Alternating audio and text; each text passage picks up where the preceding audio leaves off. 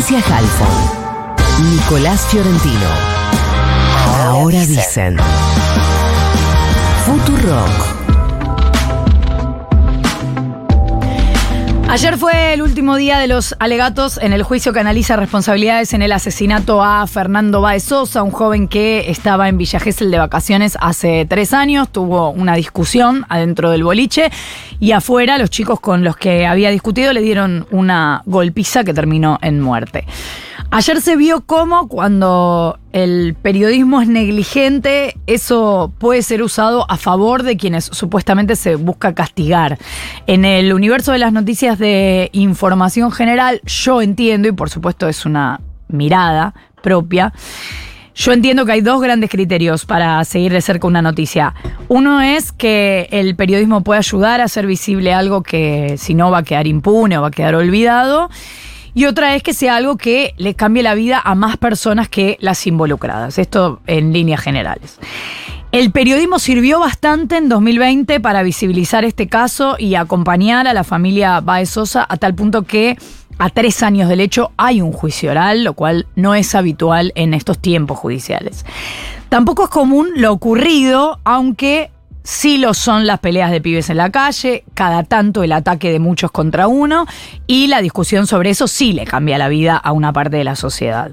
Y el riesgo de agarrar un caso tan de cerca y seguirlo con lupa porque da rating es que empieza a aparecer cualquiera a opinar o a contar intimidades y eso ya no es algo que le cambia la vida a nadie, sino que le puede cambiar la vida a muchos en sentido inverso y muchos pueden ser los que se supone que eh, se quiere castigar o juzgar.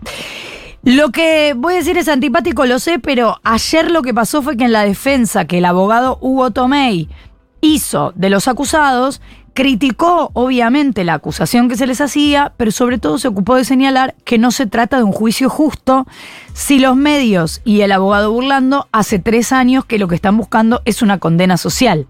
¿Y por qué no es un juicio justo? Porque los testigos llegan ya con una mirada sobre los acusados que fueron tildados de monstruos y deshumanizados completamente que cada uno en su casa, en su mesa familiar, critique a los chicos acusados, es un derecho de todos, por supuesto, hablar es libre, opinar. Pero lincharlo mediáticamente es una irresponsabilidad. Que haya gente opinando en los medios como si fuera el living de su casa es irresponsable justamente porque hay un juicio en proceso, es decir, la justicia intervino y si vamos a pedir justicia y no somos familiares de la víctima, entonces esperemos a que se pronuncie la justicia, que además tiene instancias de apelación y después se puede opinar de otro modo.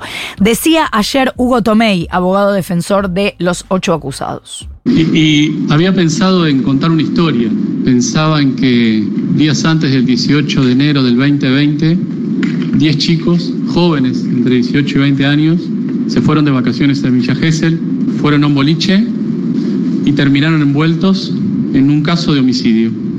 Y acaba otra desigualdad. Represento a ocho condenados por el poder mediático, por la sociedad, por la opinión pública.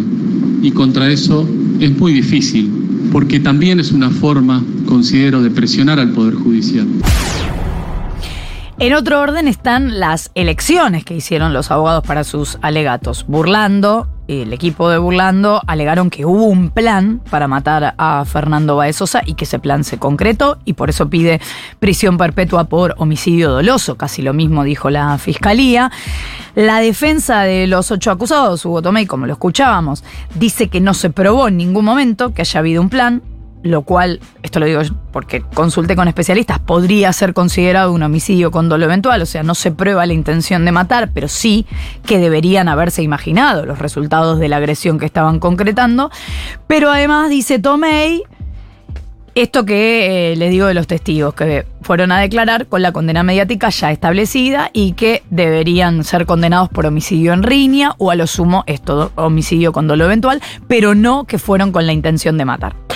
Otro recurso del abogado fue hacer hablar y hacer que pidan disculpas a todos los acusados. Todos dijeron más o menos lo mismo.